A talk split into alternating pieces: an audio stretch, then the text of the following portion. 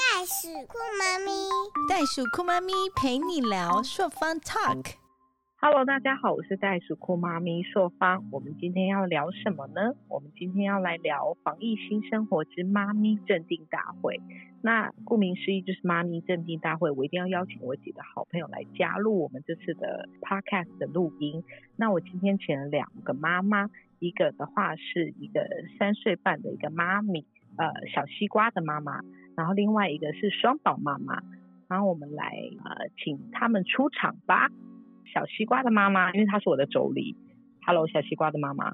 阿姨，我是小西瓜的妈妈，我有一个嗯三岁半的孩子。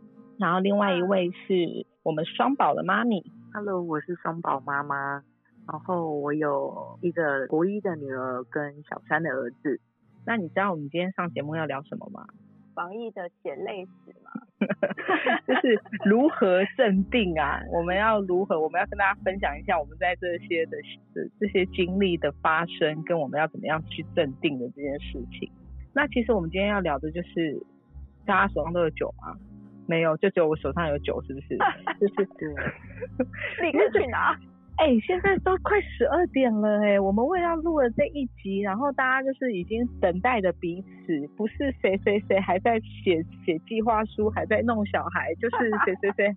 我们现在好不容易快十二点，我们才可以 meet up 跟彼此在网络上，然后也因为是防疫的事情，所以导致于说我我们必须用连线的方式，所以有些时候会有点断讯，大家都是正常的。然后大家现在都 OK 吗？完全 OK。OK OK，双宝妈也 OK 吗？那我们要不要来轮流介绍一下你们的工作、你们的小朋友好小西瓜妈妈要先开始了吗？？OK，please、我是一个拥有一个三岁半足狗前小孩子的妈妈。那我是在资讯软体业的一个 PM，所以这段时间真的是我的崩溃史，你知道吗？为什么？因为所谓 PM 就是我要不断的沟通协调，沟通协调，所以我的会议基本上是从早上大概七点八点就会开始有人说，哎，我们是不是应该要来康扣一下？一直到了中午还在康扣，到了下午还在康扣，我就是整天都在康扣。嗯，那康扣的同时呢，小孩子又会觉得很无聊，所以他就很想要参与我的生活。例如说，他就会想要在他的视我的电脑前面出现他美丽的身影，或者是说他想要当我的背景，在后面就是疯狂的在那边奔跑。那这时候，我为了要保持我 PM 的美好形象，就必须用我的大头完整的去遮住这个我的 camera。所以这 这个时候就是非常的崩溃，因为我曾经有一次就发现我的小孩居然全身脱光光在后面奔跑，我这时候只能赶快按下静音，用我的大头遮住这个视讯软体，才能避免他被人家发现他在裸奔。毫无症状，然后突然就裸奔，没错，而且还是一个小女孩。对，小时候她自由奔放的感觉。嗯，哇，那你不是当下非常的崩溃吗？然后还要力求镇定。没错，我我还要用一个非常理性、有思绪的一个条理清晰的一个方式，去跟老板诉说我们美好的解决方案。殊不知后面正在小孩子正在疯狂的奔跑，那你那时候有做什么样的动作让他停止吗？没有，我只用我的大头遮住这个视讯软体，非常的可怕。那你的工作是那个在软体业做 PM 的这个工作嘛，对不对？所以你现在是在放防疫假了吗？呃，没有防疫假，那因为我是资讯软体业，所以我们一切都是软体，嗯所以我只需要做内外部沟通。所以我老板就每提你一个福利，说，哎，那我们就是大家都远距上班吧，为了避免大家会受到这个疫情的影响。那殊不知，就是因为已经是疫情期间，那你又是用视讯软体，所以基本上没有像以前就是八个小时时间到可以下班，就是整天 always 都在 working 的状态。所以反而还比较累。对，没错。了解。那你先生是在做什么的啊、跟我这样直接问，其实是很好笑的一件事情，因为他跟我是妯娌，所以我非常理解他现在。对，因为我们的先生都是在做防疫产品的这个工作，所以其实我们两个人其实已经当伪单亲妈妈很久了。对没错。对，大概这两个礼拜都是老公在七点就会出门，晚上十二点才会回家吧。太厉害了，因为我们必须要提供给很多广大的居民们他们要用的这些防疫产品，所以很多事情我们就必须要自己接起来做，对不对？没错，没错。哎，好，太棒！那我们当然要慢慢的在听你跟我们分享，就是有关于开会啊，WFH 这这这个故事。那我们先请另外一个我的好朋友陈呃双宝妈妈帮我们介绍一下，我差点就是透露出你的真名了，双宝妈。好刺激哦！对，我是双宝妈，我有个大女儿是国一，小儿子是小三。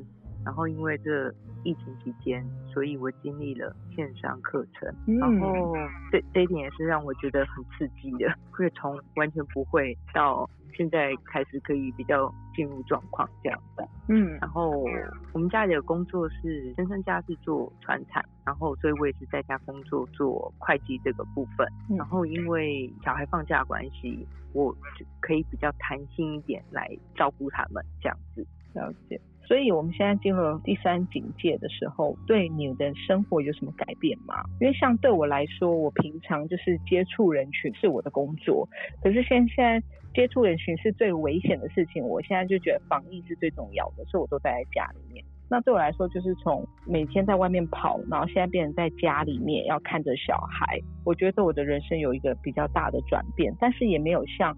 固定的呃，比如说 OL 啊，每天要搭通勤，像呃像小细胞的妈妈一样的改变这么的大，所以我想要请两位跟我们分享一下，你们现在在疫情后你们生活中最大的改变是什么？然后由我们小西瓜妈妈帮我们分享，除了 WFH，然后还有开会的话，那你其他的时间，那你要怎么办呢？因为其实这个时候就会变成是我必须要陪伴我的小孩，但因为我的小孩才三岁，他。很多的生活是没有办法自理的，所以其实在这段时间，我觉得非常的崩溃。例如说，他会过来跟我说：“妈妈，我想要喝冰冰。”“妈妈，我肚子饿了。”“妈妈，我尿裤子了。”“妈妈，我好无聊。”所以他一天他可以用这样子的对话跟你对话个二十次、三十次以上。那因为我之前我大概两个月我就已经把小孩送去播音了，所以其实我在白天大部分都是享受着。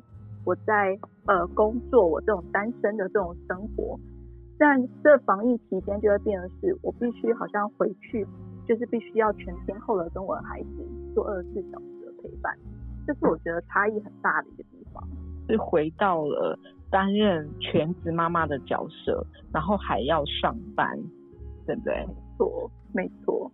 然后又因为你是一个小孩，因为我也是一个小孩，所以我可以理解，就是他们。当看到你在旁边的时候，他们会希望你去帮他做这件事情，会希望他们的玩伴是你。没错，因为我记得你有跟我讲过一句话，说你说呃他很舍不得去睡觉。对，像呃照理来讲，他应该是在大概下午一点左右，他就应该要去睡个觉，大概睡他平常的作息大概会需要睡一到两个小时的午休，但是他可能现在看到我。全天候的一直陪伴他身边的时候，他是会想要一直撑着，一直撑着不去睡觉，因为他很难得这样全天候的看着妈妈，所以他有的时候会撑着整天都不睡觉，一直到晚上十点。那这个时候就会变得大，呃，我也累，他也累的情况，就会变得是我们双方都有点崩溃。嗯。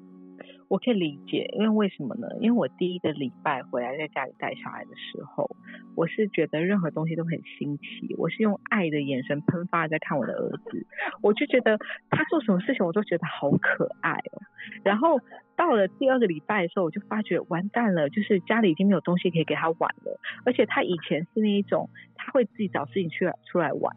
可他现在大了，所以他开始会觉得我给他这些东西已经不好玩，不够好玩了，所以他就会跑到我前面，然后用出那一种咿咿啊啊的那种表情，然后不管如果我在抓什么东西在看啊，手机或是什么的，他就会挥开，然后他就是不要让我做任何事情，那我就知道啊，完了，我一定要开始找事情给他做，所以到第二个礼拜的时候，我小沈就是小西瓜妈妈跟我讲说，他需要脱音。他需要把小西瓜放过来的时候，我非常的乐意，因为我心里想说，终于有有小朋友可以陪伴他一起玩了。然后当第二个礼拜的时候，这个新鲜感也是非常的热热热的 hot，因为他们两个就可以玩的很开心这样。可到第三个礼拜的时候，他们两个就开始在吵架了。所以我觉得 阶段真的非常的厉害，吵架的时候还可以就是随手拿着那个那是什么椅子吗？小椅，因为我我都会无时无刻拍他们的影像，然后上传给我的小小婶看。然后他们吵架到就是为了一个芝麻蒜皮的事情，就是推车上面的盖子，姐姐不让弟弟打开，然后弟弟一直不停的凹姐姐的手，然后凹到很生气，快要哭出来，然后姐姐还是说不行不可以，然后他也不走，他就在那边就是就是让他看着他不让他玩，然后我儿子就拿椅子抡起椅子要来就是。他也没有要打啦，他就是把他撸到别的地方，然后做事要恐吓，然后西瓜姐姐还是不理他，然后他最后就拿桌上的东西，然后就要丢他这样，然后他们两个就吵架了。这让我想到以前有一部卡通，就从背后可以拿出一个锅，一个 一个平底锅的那个卡通，对，真的很好笑。然后到这个礼拜的时候好笑，我今天又看到他们的新进展，就是姐姐觉得。小西瓜姐姐就说，就自己拿起书在那边开始扮优雅、扮文静，然后弟弟想要过去跟他玩，他都不理他，然后两个人就形成形成了一个就是楚河汉界的一个局面。对，就是小孩子他们每个阶段真的都很不同，而且他们需要的的这些刺激也不同，环境的刺激也不同。对啊，那对我来说最大的改变就是，可能我儿子本来要去上早疗课程的，然后现在所有的课程都卡掉，所以就变成说我自己要去创造这个早疗课程的环境给他，比如说一些精细动作的刺激，然后大动作其实我不担心了，因为他现在已经飞天遁地了，他现在早上起来就要爬东爬西的，而且要爬那种最高的地方，爬在那个沙发上的。的那个椅背上，然后再撸下顶端。对，你儿子会这样吗？双宝吗？我儿子哦，他比较文静，所以其实他应该不至于这么好动。但是因为他也需要很多活动，所以我们家自己有有在那个买买那个钓竿，然后让对迪卡侬买的那个那个呃练手臂的啦，他自己会荡荡。那个跳上去，对，荡，对对对，这个这来的也不错，对，他会那个练那个他手指的力道，那个肌肉的力道这样，嗯，然后他也会丢球，很喜欢丢球，嗯，自己跟自己丢吗？啊，他丢墙壁，因为他他有丢网球，也有丢那个海滩球，海滩球就可以丢的非常用力，完全忽视就是我和姐姐在看电视，然后就可以一直丢。然后就砸到我们，他也觉得很开心，不错啊，就等于说我们有一点点反应这样。嗯，那你是要跟我们分享一下，因为你的小朋友都比较大哦，跟我们的小孩不一样。因为我们小孩子目前还没有说要上线上课程这一部分，所以我们今天特别邀请我们双宝妈跟我们分享一下，你的小朋友现在都有在上线上课程吗？对，这线上课程一开始也真的让我太苦恼了，因为完全不知道这是什么东西，然后 Google Meet 吗？嗯，对，因为传闻中有三个系统，然后还好姐姐跟弟弟用的都是一样，都是 Google Meet。然后弟弟弟晚了几天上课，所以前几天上课都是看姐姐操作。然后弟弟上课的时候就哦得新手，就可以知道按哪一个举手啊，然后按哪个关麦克风，按哪个开视讯，这是一个很重要的一个部分，就是传闻中爸爸会穿内裤。走来走去那个 很重要的地方，对，所以还好看到吗？我没有看到，就觉得有点可惜。但是，对，但是我看到爸爸拿着卫生纸插在鼻孔上，然后看着儿子上课的也有，嗯，然后也有那个爸爸站在后面盯着盯场的那一种，但是他不知道他已经入境了。但是也有看到都是爸爸。爸爸都好，好像很会盯场。我有看到爸爸帮女儿梳头发，就整个很温馨这样，绑头发、梳头发这样。嗯，对。但是上课这部分，我觉得国中生是比较 OK 的，可是国小生的自主能力就没那么好。然后真的是必须家长来盯场，因为他们可能就是有点失控，会自己去开麦克风，然后不停的想跟老师对话。但因为是全班的上课，你就很容易被打断，这样对，所以你就要盯在旁边，这样跟他一起当书童。对，然后还有另外一个原因，是因为你你自己在另外一端，老师不会直视着你，然后你就很容易放空。这也是为什么我会要盯场的原因。那你盯场你会说，哎，注意注意要听哦，你会这样讲讲吗？我会说老师讲到哪里了，赶快收字的，找到那一页。对，了解。真的很不容易耶。那你的小孩子的作息有改变吗？老师都选在就是一早，姐姐就是不用讲了，因为国中生他们就是正常上课，但弟弟的老师都选在一早八点我们就开始上课，所以就希老师也希望他们有正常作息啦，就不要因为如果你晚睡你就晚起，如果就照正常八点开始上课的话，你也不至于到太晚睡，但偶尔我们还是有点晚睡啊，因为毕竟不用上课都很欢乐这样。偶尔还是会晚睡一下，但是尽量都可以要早睡。那弟弟的课程是从什么时候开始上到什么时候？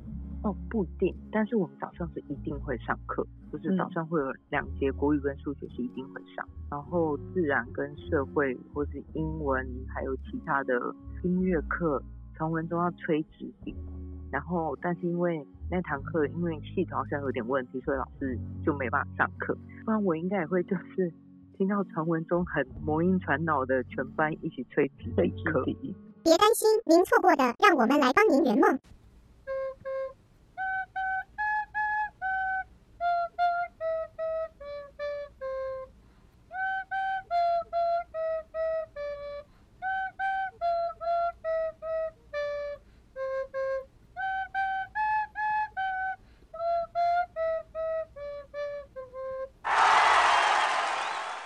连纸笛课都要上线上的课哦，对我们比较还好，我们是没有体育课。我知道有些学校是体育课也会播影片，然后认真的在镜头前面运动，但是我们是没有啦。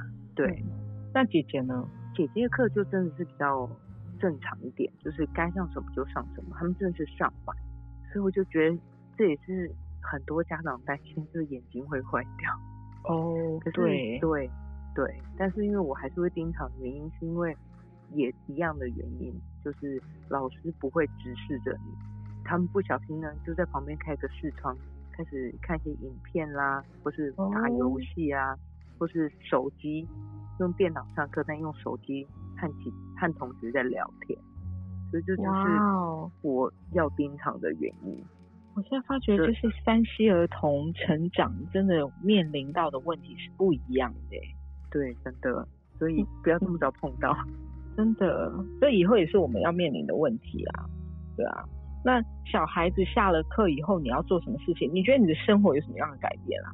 我的改变就是完全就变一个安静班老师，因为我要盯着他写功课，然后不会的地方要教他，然后要教他解题，然后要盯着他的字。然后以前是安琪班老师可以全部帮我 handle 好的东西，现在变成我自己要处理这一块，这也是我最害怕的地方。所以以前我有让他去安亲班，但是因为现在连安亲班不能去，这个担子又落回我自己身上，我最害怕的一个部分。你上课你会崩溃吗？你会很崩溃？对，这个部分真的是我很崩溃的一个地方。就就这样子吗？就只是你情感上的崩溃，你都不会想说要就是转移到小孩身上，你会想要骂他们啊，或者是骂老公之类的。老公可能就是当然是会跑掉了，可是小孩真的是加减会骂一下啦，因为就是觉得你还动作不快一点，不要拖拖拉拉，在家里的惰性就真的是很大。嗯，如果是安心班老师或学校老师，动作通常都是快一点，但是在家真是太想放松了。就是可能写功课写到一半，就是说，如果我今天写完，我可以玩电动吗？就是如果我今天今天上完课，我可以玩电动吗？就是很容易放松，很像。刚刚那是什么声音？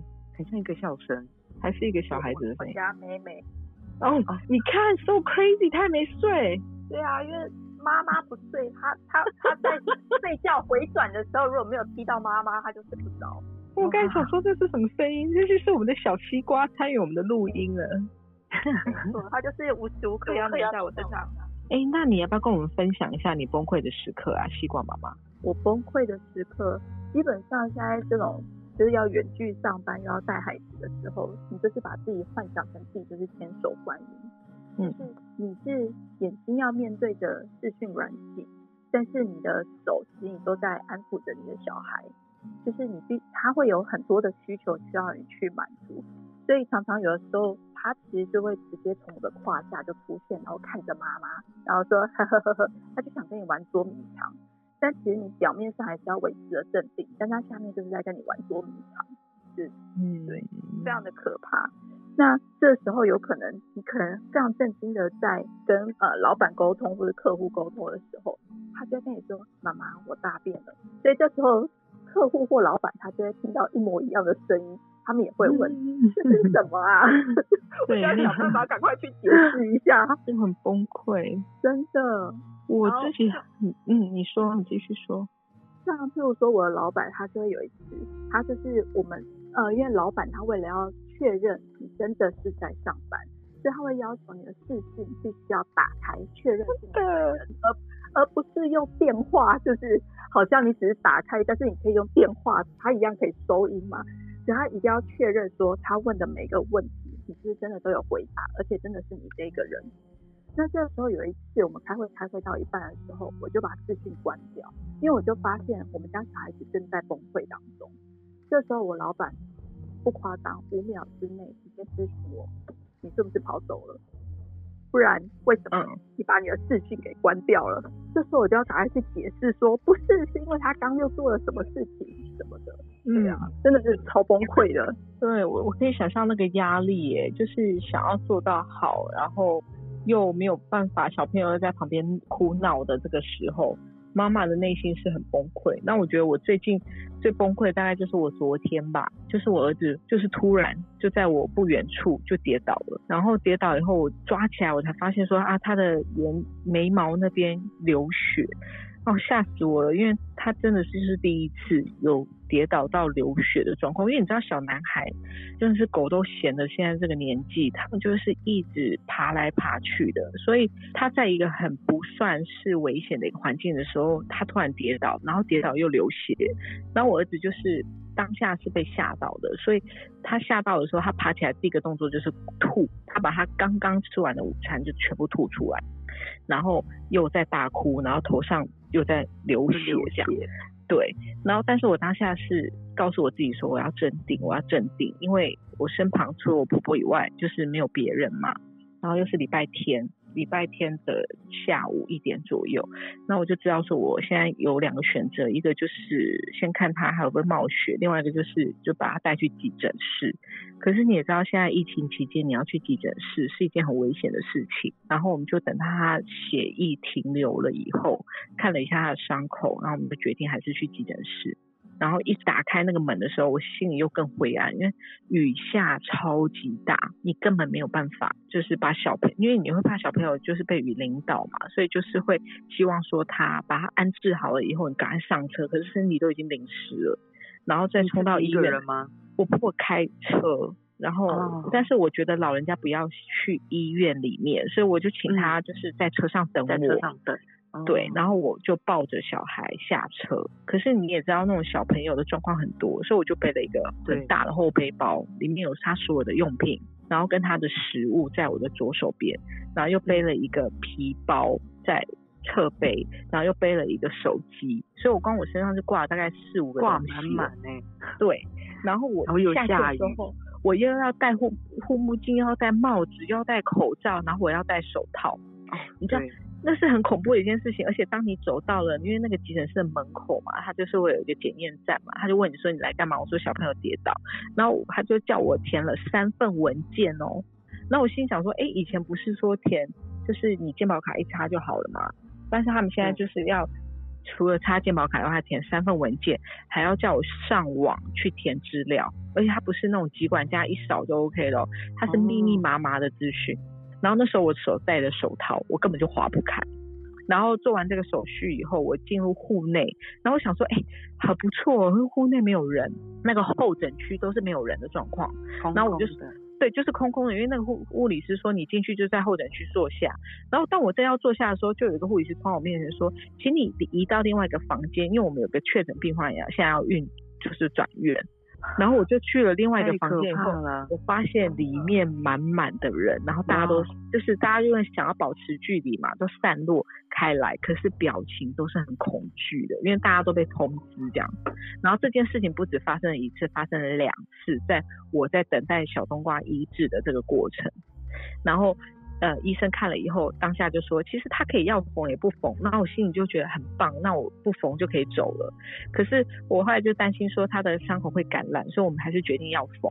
可是这就是再多等了半个小时。anyways，反正就是这样结束了。我就觉得哇，整个在疫情期间，然后我的小朋友要看医生，真是一件非常可怕跟疯狂的一件事情。对，然后那是我提心吊胆觉得还对还蛮崩溃的，因为当你的小朋友不舒服啊，我觉得这这个会，我宁愿他是就是活蹦乱跳，然后很调皮的那个，就是总比就是去住在医院好这样子，对啊。但是我觉得像我们三个就有点类似像伪单亲嘛，因为毕竟就是老公都是在呃公司工作，然后都是担任要职，所以我们通常都是一肩扛起在家里照顾小孩子的工作。那你们有没有什么妙招啊，可以去对付说像我们这样停课不停学的这个状况？小西瓜妈妈，这个时候当然就是靠我伟大的大嫂的帮忙喽。嗯哼，基本上在家里远去工作了一个礼拜之后，真的是身心疲惫，觉得人生怎么会这么的灰暗？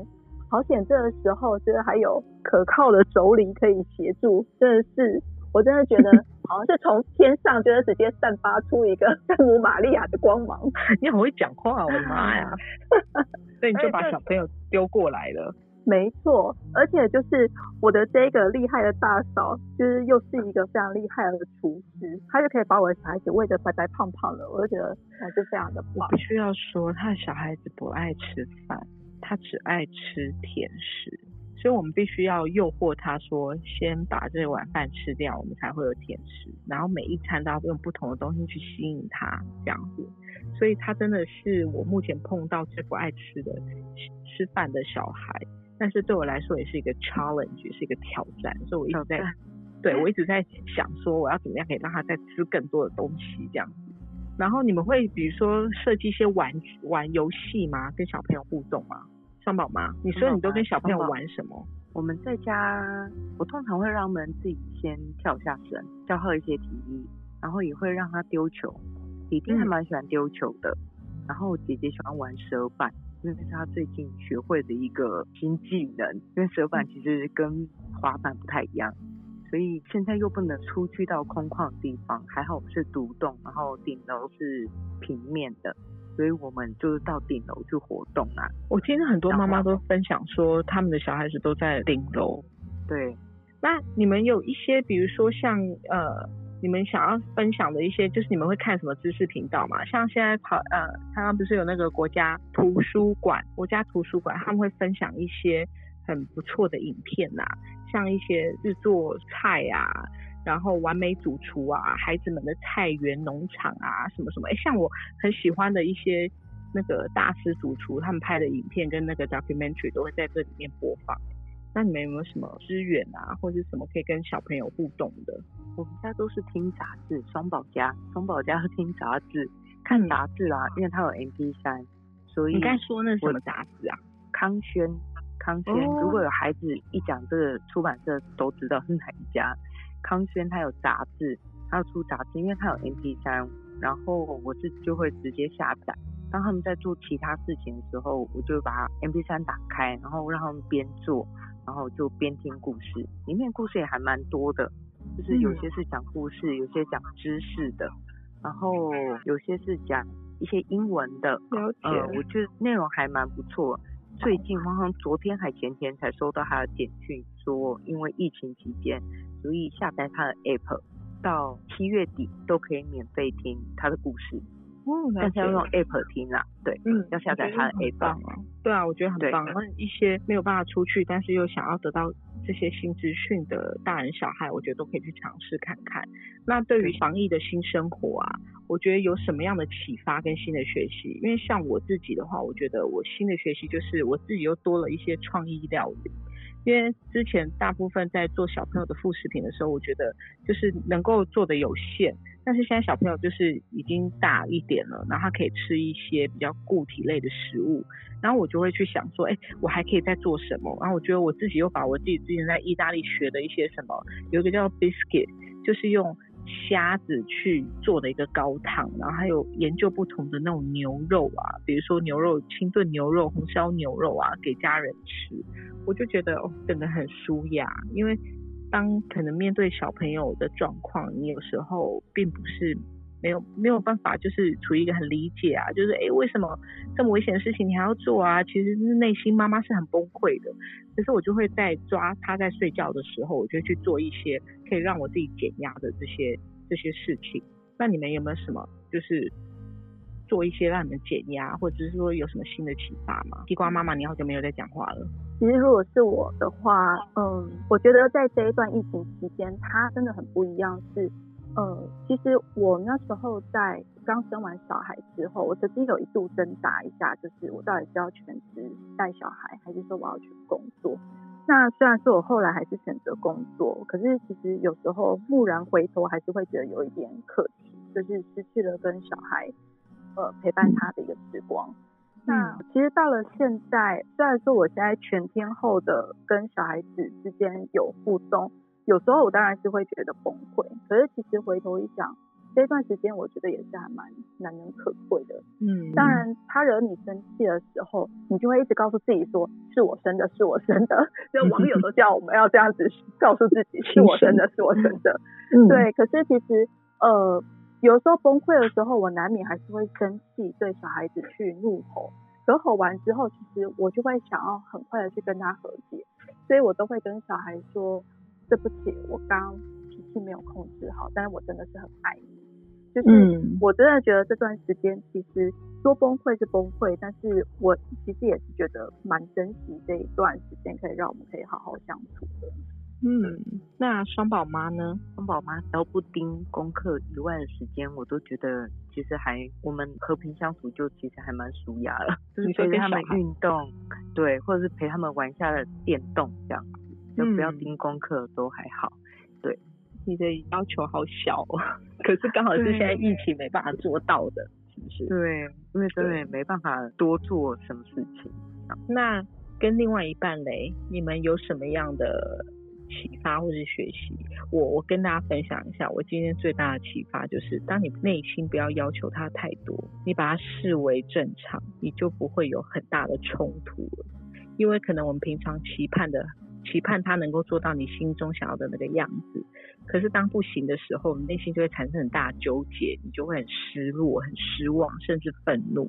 嗯，可是我今天最大的启发就是，我觉得其实不要要求他们太多，他们自己就会做到你想要做的那个样。然后我分享我的的那个妈妈群组的妈妈，她说，只要我的老公不要惹怒我，对我就是最大的帮助。然后还有另外一个妈妈说。只要他不要生病，对我就是最大的帮助。因为他们的对不对？没有时间去分在他们身上了。现在已经把所有的时间照顾小孩了。对我都会跟他讲说，你自己一定要做好自己的防护，然后就是保护好你自己，就等于保护好我们。对，That's right。对我觉得这个是要沟通的，因为当防护好的时候，其实。妈妈的心情的焦虑感就会放低。我觉得未来我们可能也会再有一集的的那个，我们可以去延伸去做讨论。那现在我们已经到了结尾了，我们要非常谢谢两位妈咪。那你们这次是第一次录 podcast，是什么样的心情呢？是什么样的感觉？跟我们分享一下。小西瓜妈妈，其实这是我第一次录 podcast，那我真的觉得还蛮有趣的，就是呃，可以听到很多不同妈咪的声音。那呃，我也当然希望说，其实我们这样子的一个内容，就是有办法让其他的妈咪们也可以有感同身受的感觉共鸣。嗯，对对。那你以后还会再愿意回来吗？哦，这当然没有问题，这真的是太有趣了。好，谢谢。那我们的双宝妈妈呢？你这是这是你第一次录 podcast 对不对？对，这也是我第一次录 podcast，因为也是很很少接触那个。年龄层比较小的那个妈妈了，因为毕竟我的孩子真的断层比较多。嗯，听着就真的回到过去的那种感觉，我能理解你们的 崩溃。对，好可爱的好可爱的声音哦。对啊，就是小西瓜的声音。那我们非常感谢我们两位妈咪跟我们分享，就是他们的日常的生活，跟现在疫情前跟疫情后所经历过的改变，跟他们现在生活中所碰到的启发跟学习。我觉得这是一个非常棒的一集，因为可以让我们去听到不同年龄层，然后不同的小朋友所，还有我们不同工作的母亲，她所面临的问题、困难，然后跟我们要怎么样想办法去解决这件事情。因为在我碰到的妈妈们都是非常坚毅不拔的，就是他们碰到问题都会想办法去解决，会想办法去发群组问大家说，哎，我要怎么做？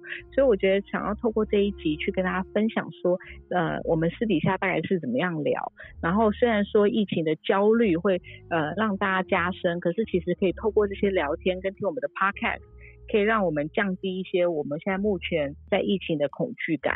那也希望说大家有个美好的夜晚。我们现在已经十二点半了，所以我们要跟大家说拜拜啦，拜拜，拜拜，大家拜拜，拜拜，谢谢你们，拜拜，拜拜。是个是小星星，抱着着云游游游，是个小夏天，一只手指转转转，两个苦苦的，三个好朋友宝贝该睡了，是个一起玩，有大。